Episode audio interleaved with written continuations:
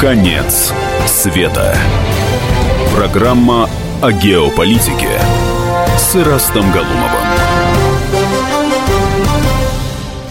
Студии авторы и ведущие программы а, Эраст Галумов, издатель и главный редактор журнала «Мир и политика». Эраст Александрович, добрый вечер. Добрый вечер да, всем, кто нас слушает. Также да. в студии я, Елена Фонин. Но вот сейчас в информационном выпуске э, мы, собственно, слышали эм, э, ту тему, которую я также хотела бы сейчас, вот в самом, наше, в самом начале нашей программы поднять. Э, это тема засланных казачков. Вот выяснилось, что, оказывается, Леся Рябцева, помощница Венедиктова, на самом-то деле девушка, которая, ну, просто-таки вот героически вызвалась внедриться ну, в... Такая Матахари. Да, в эхо Москвы. Нынешняя, нынешняя Совершенно Матахари, верно. Да. Для того, чтобы вызнать э, все секреты, э, для того, чтобы э, внутренние там серверы, сложные переговоры журналистов, которые они ведут между собой и прочее, прочее, стало достоянием, ну, не скажу, что общественности, но неких людей, кому это можно, может быть интересно, которые, собственно, на это Лесю Рябцеву и сподвигли. Вот как вы считаете, такая схема в нынешних условиях, это все-таки э, вымысел, больное воображение, может быть, желание э, геройства или это реальность? Я думаю, что это начало нового политического сезона или нового витка политической борьбы, который открыт э, эм, у нас в стране. Одной из, скажем, сил, и такой фильм мы уже видели с вами о детях генерального прокурора. Это все звенья одной цепи. Я думаю, что таких разоблачений будет много. Но сам, как организатор средств массовой информации, могу сказать, что да, действительно, в любой редакции ведется куча всяких переговоров, и они ведутся открыто, они ведутся закрыто, но это не является секретом Полишинеля. Может быть, это является неким коммерческим секретом, например, сколько стоит реклама там какой-то организации, которая рекламируется на радио. Кстати, точно так же рекламируется и в газетах, и в журналах. Иногда это скрытая реклама, например, а, если, если э, мы даем статью какого-то, скажем, предпринимателя, и, порой даже э, грешим не только мы, многие, мы не ставим, нас просят, не ставьте такую плашку, что это рекламный материал. Вот, собственно, и все секреты. Вот все секреты. Ну, это скорее коммерческая ну, тайна, да? Ну, ну, ну, а главный все же источник финансирования средств массовой информации, эхо Москвы, радио «Комсомольская правда», это реклама Э, косвенная и прямая реклама, это мы все знаем. Угу. Что касается каких-то там переговоров о том, что там кто-то и так далее, ну вот, на мой взгляд, «Эхо Москвы», «Эхо Москвы» позволяют э, это делать и позволяют делать э, у нас в стране, а не где-то. Ну, скажем, самый такой вопрос, который, который я затронул даже у себя там на страничке в Фейсбуке о том, что вот после выхода вот тех самых... В Ютьюбе, кажется, появилась вот этот, этот кадр, где уважаемый господин Гонопольский там обзывает нашего президента, ну, просто нелестно, хамски, ну...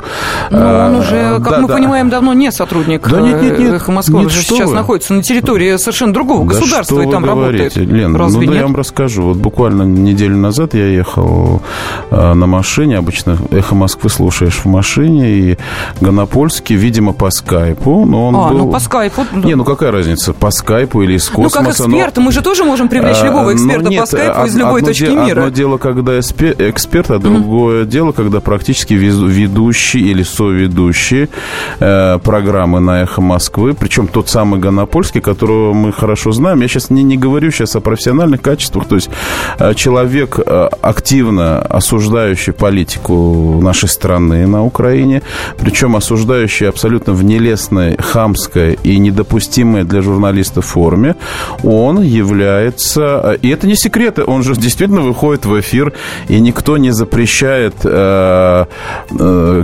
радиостанции, которые находятся под контролем э, почти что крупнейшей государственной, полугосударственной компании «Газпром», э, компании, которая находится бесспорно под контролем государства, если говорить конкретно, под контролем Кремля, э, никто э, не, не, говор, не запрещает это это делать. Это лишний раз доказывает о свободе слова в нашей стране. Вообще, мы живем в очень интересный период, когда, э, помните, начиналось все с чемоданов компромата. Вот угу. чемоданы компромата, которые, кажется, Рудской или на Рудского куда-то заводили. Ну, в те в стародавние времена, которые сейчас мы вспоминаем ностальгически. Сейчас э, ситуация более динамичная. Сейчас э, компроматы фильмы. Э, вот, э, напис... Кстати, вот фильм по поводу вот этого расследования, э, да, которое мы... было проведено Лесей Рябцевой на «Эхе Москвы», он тоже выйдет на одном да, из он, каналов он выходные. Будет, очевидно, он будет зловещий, с какой-то такой музыкой, как в детективе, с голосом какого-нибудь такого... Кстати, меня не приглашают озвучивать, я бы мог хорошо это делать. Да, с голосом такого капеляна, капеляна, к которому мы привыкли, который, который утвердительным тоном будет говорить, а вот этот журналист э, получает гонорары там из фонда Сороса, скажем. Ну, скорее всего, это что-то вот, вот вокруг этого. Но я, я, в принципе, знаете, доволен. Доволен тем, что э, появляются фильмы, но у нас нет арестов, нет расстрелов. Но у нас а, ужесточаются но, но, но законы. Мы, мы становимся таким несколько цивилизованным государством, когда э, это все делается в эфире. Ну, в эфире. Ну, «Эхо Москвы» закрыть ничего не стоит тому же собственнику. Но Достаточно... есть закон, который должен наказывать за экстремистские высказывания, за призывы к свершению власти, да, да. закон, а, ужесточающий там а, митинги и прочее, прочее в той части, которая касается а, палаток, велопробегов, автопробегов. Мы... Но это же все есть, это, это, это, это другая это, реальность. Вот, вы знаете, мы, мы не научились жить в системе гражданского общества. Мы, угу. к сожалению, вот те, которые сейчас возмущаются, они еще находятся в том стародавнем времени под названием Советский Союз, когда все было хорошо, и только битвы за урожай э, будоражили наше сознание.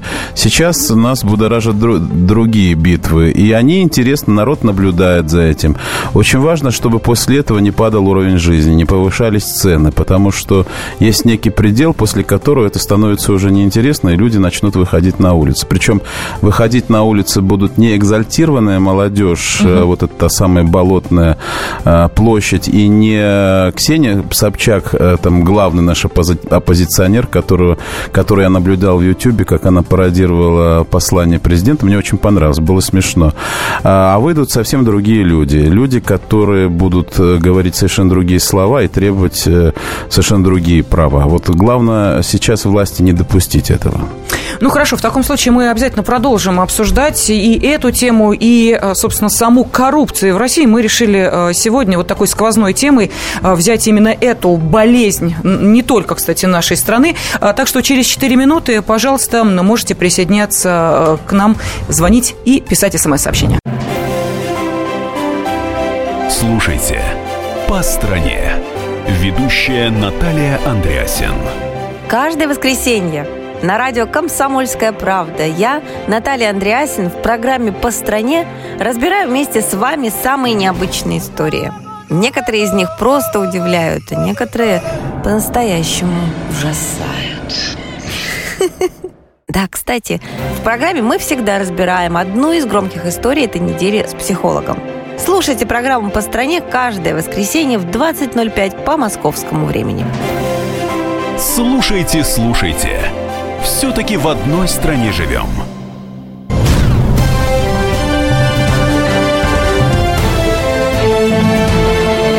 Конец света. Программа о геополитике с Ирастом Галумовым.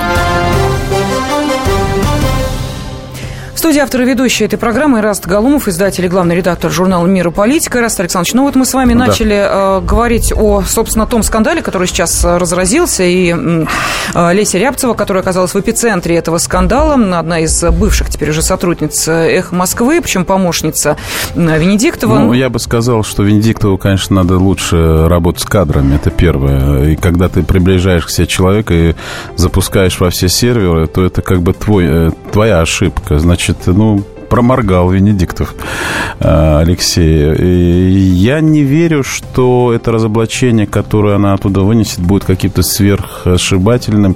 Но очевидно, очевидно, что оно будет касаться тех лиц, которые там, так сказать, так поносят нашу страну. Я имею в виду там Гонопольский, я имею в виду там и Собчак. Ну, считать эту категорию людей серьезной оппозиции сегодня, к сожалению, нельзя. Именно к сожалению, потому что э, Россия сегодня нуждается в конструктивной оппозиции, той самой политической силе, которая бы действительно очень серьезно разговаривала с властью. И власть нуждается в таких людях, которые, которые э, оппозиция, которая бы говорила конструктивно и задавала бы серьезные вопросы. Серьезные вопросы, э, связанные с коррупцией, системой борьбы с этим злом, действительно, с проникновением в государственные органы родственников крупнейших чиновников, где они работают, э, какие у них доходы. Об этом э, говорил президент э, в нашем послании. Это, кстати, была вторая тема после терроризма. И вот он, он там затронул вопрос конфликта интересов. Конфликта интересов о том, что все конкурсы, которые проводятся, и все, что происходит вот в связи с распределением государственных средств, должно быть под контролем. Но он ничего нового не сказал, потому что ровно об этом говорит, вот я открыл сейчас uh-huh. экран, говорит федеральный закон от 19 декабря 2008 года, номер 273 о противодействии коррупции. Он просто, по сути дела, пересказал этот закон. У нас с 2008 года существует этот закон. Там все расписано, где есть конфликт интересов, могут ли родственники работать и так далее и тому подобное. Но просто так устроена наша система сегодня, что э, очень многие забывают об этом, забывают, э, создавая иллюзию исполнения этого закона, хотя мы знаем, в администрации президента, в Главном управлении кадров есть, э, ну, как бы такой высший орган по борьбе с коррупцией среди высших чиновников, департамент по борьбе с коррупцией. Там возглавляют люди, все люди с погонами, которые, э, я, я вам скажу даже так, не коррумпированные действительно uh-huh. люди, и я подтверждаю это, потому что много раз с ними общался, это люди честные, порядочные, и, и беседуя с ними, они, они говорят, ты знаешь, ну, беспредел. Вот такой беспредел, мы не знаем, за что хвататься, причем работают очень профессионально, там люди из правоохранительных органов, но их очень мало. То есть фактов очень много, а их просто вот таких суперпрофессионалов, причем самое интересное, я впервые столкнулся с ними вот э, прошлом, прошлом году, а, когда вместе с ними расследовал, ну, не расследовал, учат, участвовал в расследовании одного из коррупционных дел, которое было организовано по моему личному заявлению в отношении очень крупного чиновника. И когда я это заявление писал, мне говорили, ну, что ты, ну, кто ты, вот угу. э, сейчас это все там погаснет, все погибнет, пойдет по кругу. Ничего подобного не произошло. Оно было рассмотрено, да, немножко долго, 2-3 месяца была предварительная проверка, меня приглашали несколько раз, спрашивали, задавали вопросы. Задавали вопросы очень щепетильно и детально. Я понял, что просто какое-то письмо написанное, знаете, э, вот как э, брошенный камень, там просто не пройдет. А фильм, например, а. снятый там пройдет? А, я думаю, что вот о фильмах, о, о, о фильмах я попозже скажу. Хорошо, да, после, хорошо. после этого официально этот крупный чиновник, который вот привлек... и, и который освобожден от должности угу. в прошлом году по формулировке, э, с формулировкой по утрате доверия. Это очень страшная для чиновников формулировка, освобожденный от должности. Вот я как бы прошел всю процедуру и могу сказать следующее, что если э, мы хотим бороться с коррупцией, если мы хотим, то не надо опускать руки, потому что многие, знаете, делают, да, это бесполезно, это все, да, это все равно мы напишем, да, один раз это бесполезно, второй раз э, тоже, может быть, но третий раз э, э, мы должны почувствовать себя все гражданами этой страны и понять, что это главное, главное наше зло. Я хочу обратиться к нашим радиослушателям вот с каким вопросом. Нашей отправной точкой стал сюжет о Лесе Рябцевой. Ну и далее мы вышли уже на, собственно, саму оппозицию. Вот как считаете вы, в нашей стране есть оппозиция или это видимость оппозиции. Какой должна быть оппозиция в нашей стране? Пожалуйста, телефон прямого эфира 8 800 200 ровно 9702, потому что это определение оппозиционер мы слышим достаточно часто. А, часто есть оппозиционные а, СМИ, о них тоже все знают, есть а, как бы персоны, которые олицетворяют это эм, движение, направление, я не знаю, как это назвать, но, тем не менее, эм, есть и сомневающиеся в том, что оппозиция в нашей стране есть. Так она есть или ее нет? Эта оппозиция действительно работает во благо или она подрывает устои государства? Пожалуйста, телефон прямого эфира 8 800 200 ровно 9702 и можете прислать смс-сообщение на короткий номер 2420, не забыв вначале написать РКП. А, Эраст Александрович. Э, да. Я, я как раз продолжу mm. эту тему. Дело в том, что, как ни странно, как ни странно, а, широкие массы народ можно э, оболванить на какой-то небольшой период времени. Можно обмануть, можно ввести в такое в информационное заблуждение. Э, собственно, что и происходило у нас вот несколько лет назад на Болотной площади. Ведь тот призыв, э, который вывел на Болотную площадь сотни тысяч людей, он был достаточно благородный. Он был э, оправдан, э, скажем, так сказать, проблематикой президентских выборов, проблематикой проблематикой той же коррупции. И, и люди вышли, люди вышли, именно я говорю об основной массе. Я сам был на Болотной площади, мне было очень интересно посмотреть на настроение этих людей. Там были совершенно нормальные люди, которые хотели изменений. Но когда они э, начали слушать выступления э, наших, так сказать, лидеров, э, тех самых лидеров, которых, с которыми они знакомы в социальных сетях, в интернете, то у них вот внутри, внутри вот этих нормальных людей, желающих перемен, произошел такой внутренний разрыв. Они, они начали понимать, что их в очередной раз хотят использовать. И к власти прийти те, угу. те силы и те люди с той программой, которую они совершенно недавно помнили. Они помнили ельцинский период. Как бы сейчас не приукрашивали. Ведь наша оппозиция сейчас может говорить только исключительно о позитивном ельцинском, в кавычках, демократическом периоде, который в стране дал очень многое. Вот этот период э, с каждым годом э, оття, оттягиваясь, его, он, он как бы мифологизируется. Даже но, романтизируется. Романтизируется, но вспомните, но мы все жили в тот период, это было страшное время развала нашей страны, не говоря о том, что это было голодное время, это было безвременье, это была ситуация, когда мы вообще не ощущали себя как люди, как члены этого общества. И э, вот именно эта оппозиция сегодня призывает к изменению. Это, это, это и отталкивает. Да, но вы знаете, когда смотришь, как Джо Байден приезжает э, на Украину и занимает почетное место, ну, а этом, все остальные да, сидят да, по бокам, а ты видишь э, то, что происходило в России, такое кривое зеркало. Вот вы знаете, становится ну, страшно России, то, что у нас в 90-е происходило. Хорошо, Нам что тоже та, такого не происходило. Ездили, ездили, ездили, но и диктовали, Байден, ну, и... В кулуарах, в кулуарах Не только. Же. Целые этажи были заняты сотрудниками определенных ведомств американских, так что все это тоже было. Михаил, здравствуйте. Михаил, здравствуйте. Здравствуйте. Итак, если в нашей стране оппозиция, у меня огромная просьба сразу э, радиоприемник делать потише, э, и, соответственно, будем общаться. Э, пожалуйста, есть ли в нашей стране оппозиция, и какая оппозиция нужна России? Ну, Ираст Александрович, конечно, прав. Такой э, очень уж конструктивной оппозиции, конечно, у нас нет. Но можно, конечно, и коммунистическую партию причислить к оппозиции.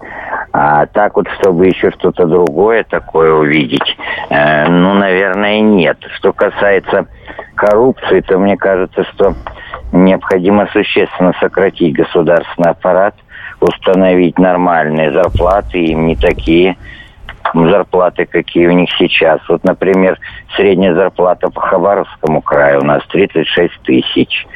У них там по 200, по 300. Это, конечно, очень существенно. Два с половиной миллиона добавилось бедных в этом году. А какая реакция правительства? Никакой. Все это усиливает. Но правительство, я думаю, вообще бедными не занимается. Угу. То есть это Спасибо тема... огромное, Михаил. Приходит смс-сообщение, вот считает, что оппозиции у нас нет, потому что ее а, под шконку загнали и на мосту расстреляли. Ну вот. А, ну, расстреливать-то было некого, потому что э, власть, власть озадачилась, знаете, такой э, какими-то локальными проблемами в отношении оппозиции, потому что э, в Госдуме оппозиции у нас нет, это надо понимать, а та, которая вышла на улицу, к сожалению, это, к сожалению, это не оппозиция. Давайте мы продолжим обсуждение этой темы, действительно достаточно острой и интересной, через 4 минуты. Меня зовут Александр Яковлев. Меня зовут Евгений Арсюхин. У нас есть к вам убедительная просьба. Ни в коем случае не включайте радио «Комсомольская правда». Понедельник в 6 вечера. Но если вы все-таки решитесь это сделать, то вы услышите.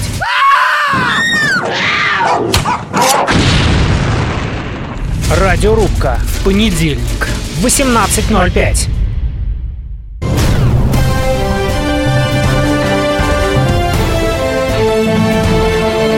Конец света. Программа о геополитике с Ирастом Галумовым. Да, программа-то о геополитике, но мы говорим об оппозиции, которая, которая, в принципе, тоже является таким геополитическим фактором, если это реальная оппозиция. А вот есть ли она в нашей да. стране? Этот вопрос мы задаем нашим радиослушателям. Телефон прямого эфира 8 800 200 ровно 9702. Можете отправить смс-сообщение на короткий номер 2420, не забыв вначале написать РКП. Раз, Александрович, у нас есть смс-сообщение, есть звонки. Мы как поступим? Давайте звонки. звонок. звонок Хорошо. Послушаем, да. Сергей, пожалуйста, мы готовы вас выслушать. Здравствуйте. Да, здравствуйте. Итак, есть ли в нашей стране реальная оппозиция? А, я думаю, что все же нет реальной оппозиции в нашей стране, потому что, например, я обычный обыватель, и, например, а, если я слышу оппозиции, то я, честно, даже не представляю, кто находится но, в этой оппозиции. Но я, я, я назову сегодня реальную оппозицию в стране, которую мы все знаем, но не подозреваем, что это оппозиция. Что это оппозиция, да. да. И скажите, пожалуйста, а чем должна оппозиция заниматься? Вот как вы считаете, какова должна быть их э, часть вклада в развитие страны? Я думаю, она должна заниматься, скорее всего, вопросами социального развития. Совершенно точно, да. Социального угу. развития, политического развития, экономики. Прекрасно, Сергей. Спасибо огромное, Ярослав Александрович. У нас есть да. еще звонки. Я вам хочу задать вопрос. Да. А почему же тогда под э, лозунги оппозиции, которые касались проблем ЖКХ, как мы понимаем, в общем, люди так неохотно выходили, а, мягко говоря, вообще практически не выходили? Ну, во-первых, понимаете, проблема ЖКХ, она искусственно обострялась и и, и ее хотели использовать в политических э, целях, потому что э, люди простые понимают все на самом деле. Ну вот мы говорим, растут цены на ЖКХ. Э, вы знаете, я вам скажу, открою страшную тайну сегодня нашим радиослушателям. Цены на ЖКХ растут во всем мире. Где-то меньше, где-то больше, потому что они, э, так сказать, э, эти цены вбирают в себя инфляцию, которая сейчас есть в кризисных э, ситуациях. Они, э, эта цена увеличивается двигаются. Посмотрите в Европе, что происходит. Э, посмотрите, что происходит в Соединенных Штатах. Ну, я говорю о крупных развитых экономиках. Да и в Китае. Поэтому э, была попытка, э, а это была попытка достаточно серьезная. Я помню, как а, власть, элита пыталась сбросить все беды, которые у нас есть в стране, на, на ЖКХ, на директоров управляющих компаний. Uh-huh. Я помню, даже на НТВ была такая тематическая экономическая проблема во всем, виноваты управляющие компании. То есть вот бабушке живется плохо, ей не хватает пенсии, да, или зарплата маленькая на заводе. Почему? Кто? А это потому, что вот директор управляющей компании, он наворовал, и он вот виноватый, вот ату. Но не удалась эта попытка, народ распознал э, этот сигнал, э, распознал, и в результате провалилась попытка политизировать ЖКХ. Почему? Потому что, ну, как ни странно, э, э, э жилищно коммунальным хозяйством управляют тоже нормальные люди. Они где-то воры, бесспорно, но их не большинство. И когда регионы, когда а, руководители областей, районов начали вмешиваться в этот вопрос, оказалось, что действительно там нет денег, действительно эти трубы не ремонтировались 40 лет, и надо что-то делать. Сейчас а, идет попытка политизировать вопрос а, той дотации, которая вот той небольшой суммы, которая идет на капремонт. Вот. А, но опять не удается, потому что это сумма хоть для многих, конечно, семей значительная, но она не является критической, как сказал наш президент, для того, чтобы люди вышли на улицы. Но я могу сказать, э, я не сторонник э, такой мэра Москвы, но я скажу, что в Москве делается очень много. Да и, и во многих городах уже элита понимает, что надо делиться с народом. И поэтому и асфальт появляется хороший где-то, и освещение в центрах появилось. Я вот э, много лет прожил в городе Чите. Да, это был такой жуткий, жуткий, темный бандитский город. В 90-м году я оттуда уехал. И как-то вчера вечером, лежа на диване, решил открыть э, картинки с видами города Читы. Такой европейский город освещено в центре какие-то, значит, уже новые здания. А потом я открыл еще город Улан-Удэ, я тоже там жил. И Улан-Удэ, но в Улан-Удэ осталась голова Ленина, она незыблема. В самом центре стоит голова.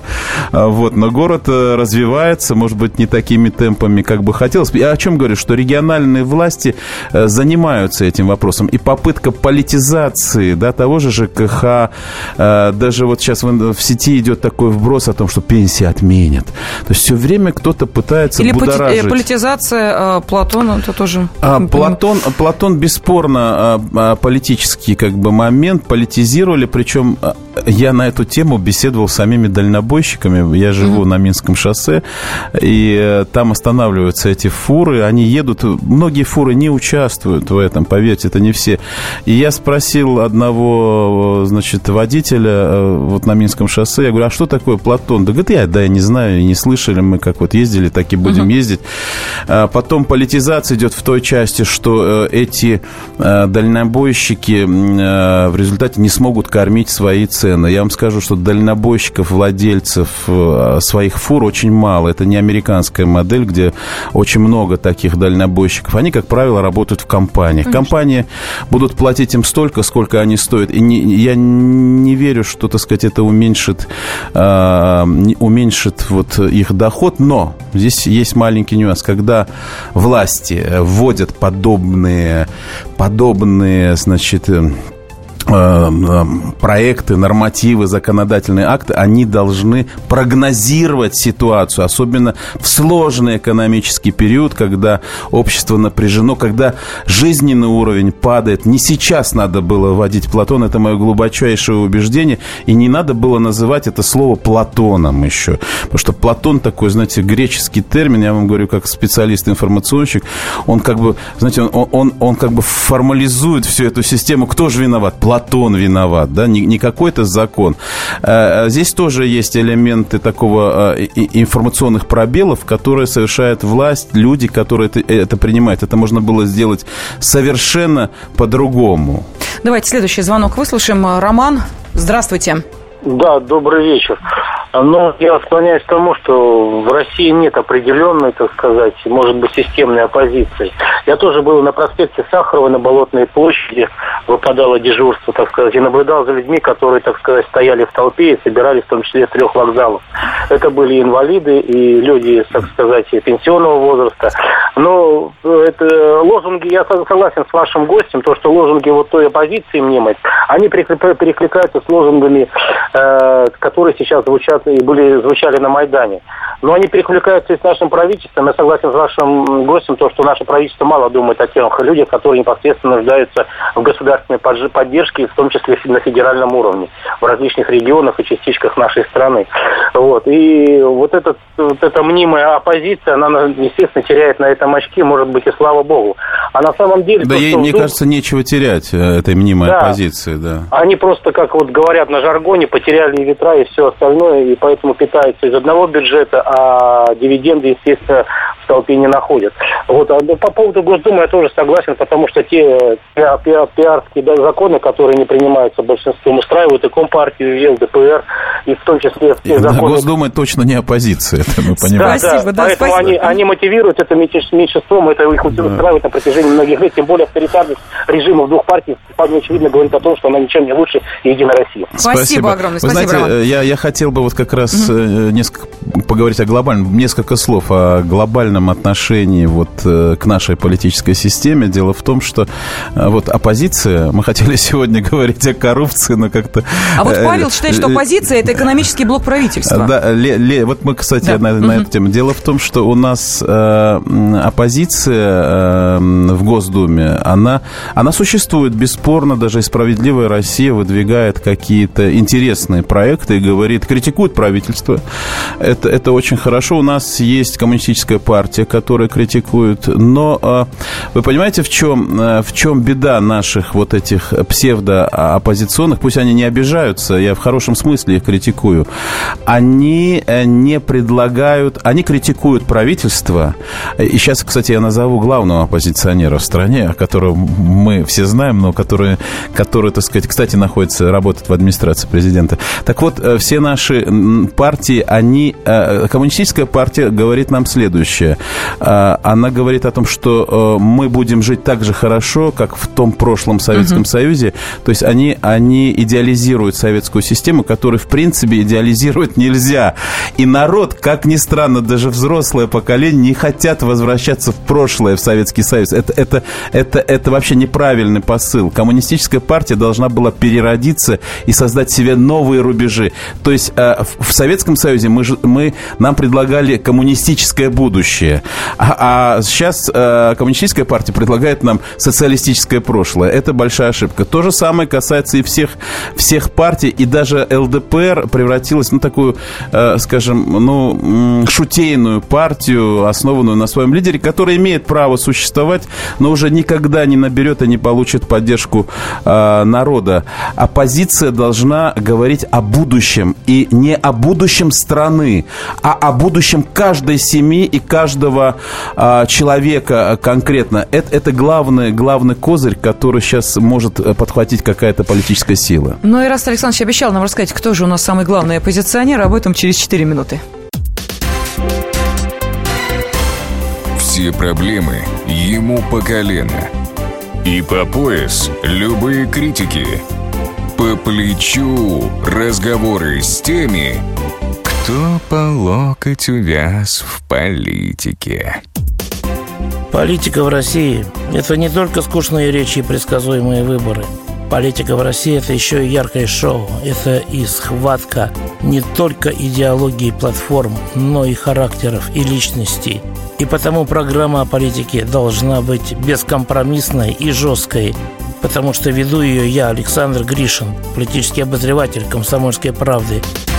Политическое шоу «Руки по локоть» с Александром Грижиным. Слушайте каждый вторник в 16.05 по московскому времени.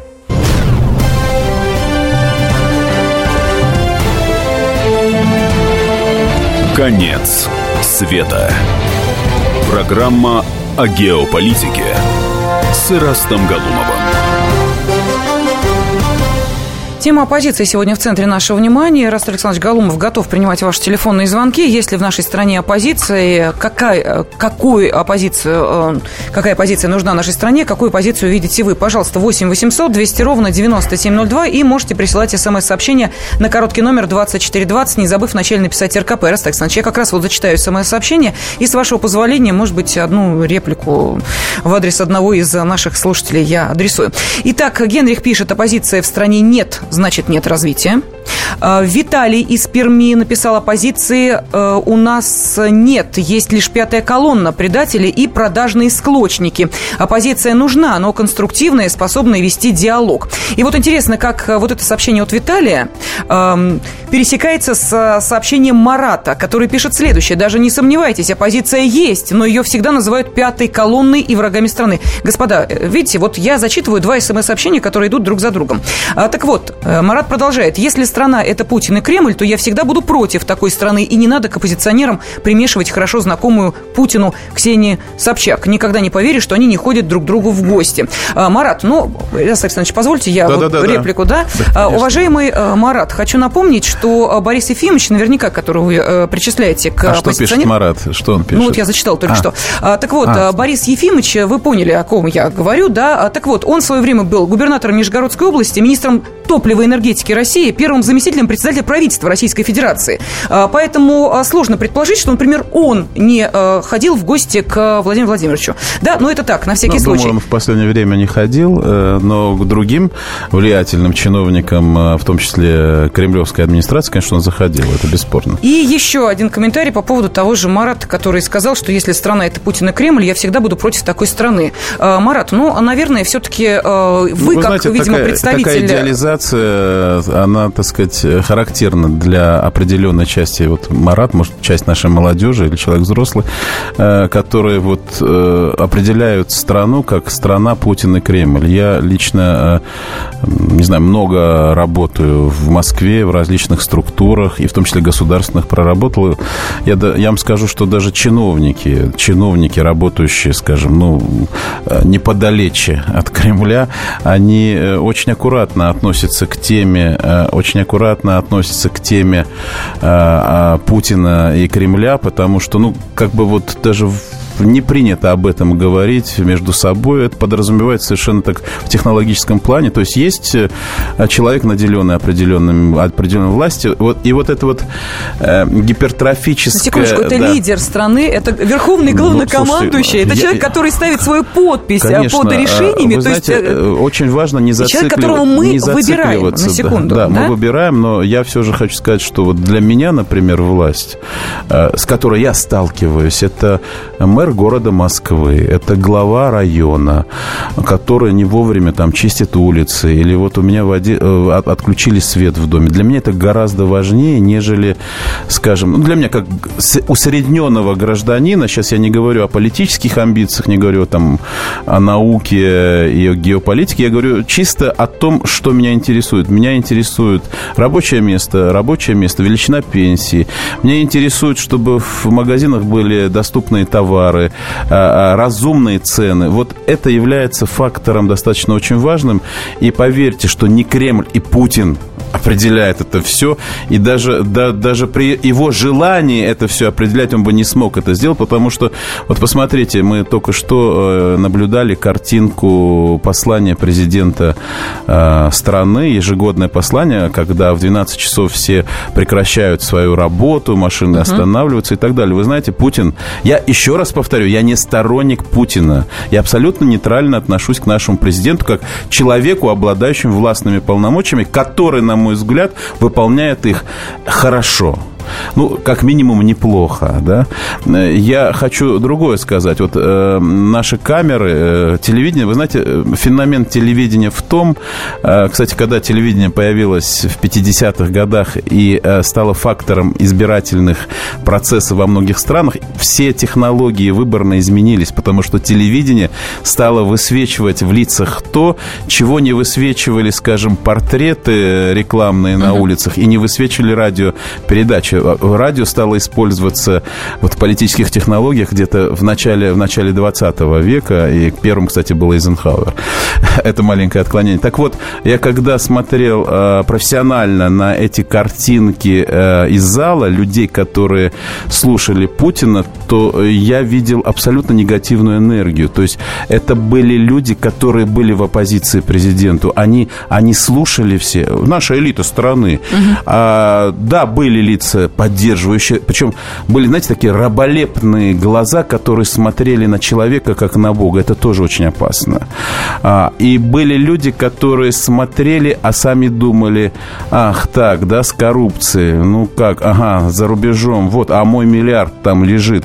Как бы мне спасти? Это же читалось, это же читалось телевидение. Я говорю, это такой скальпель, который раскрывает все это. Это, видел, это видела вся страна. Я бы даже порекомендовал нашим кремлевским политтехнологам коллегам не делать этого, или если делать, пусть камера там хотя бы по головам летает, показывать эти лица, в кавычках лица, я хотел более сказать грубое uh-huh. слово, это большая политтехнологическая информационная ошибка тех людей, которые ставят эти картинки, потому что народ это видит, и у него возникает ненависть. А еще с информацией о том, которую вот вы только что обсуждали, что у чиновников зарплата 150 тысяч, 200 тысяч при 15-10 тысячной пенсии в регионе, причем в регионе не так далеко от Москвы, в 150 километров, Москва рукой, так сказать. Ладно, знаете, когда мы говорим, там в регионах огромная страна, одна шестая часть суши, знаете, и, и, и наши глаза, наши мысли устремляются в какие-то э, просторы, где вот бабка Агафья, о которой много писала комсом... угу. комсомолка. Лыкова, да? Лыкова, да. Вот она сидит, и кто-то там ей приводит пенсию на вертолете. Нет,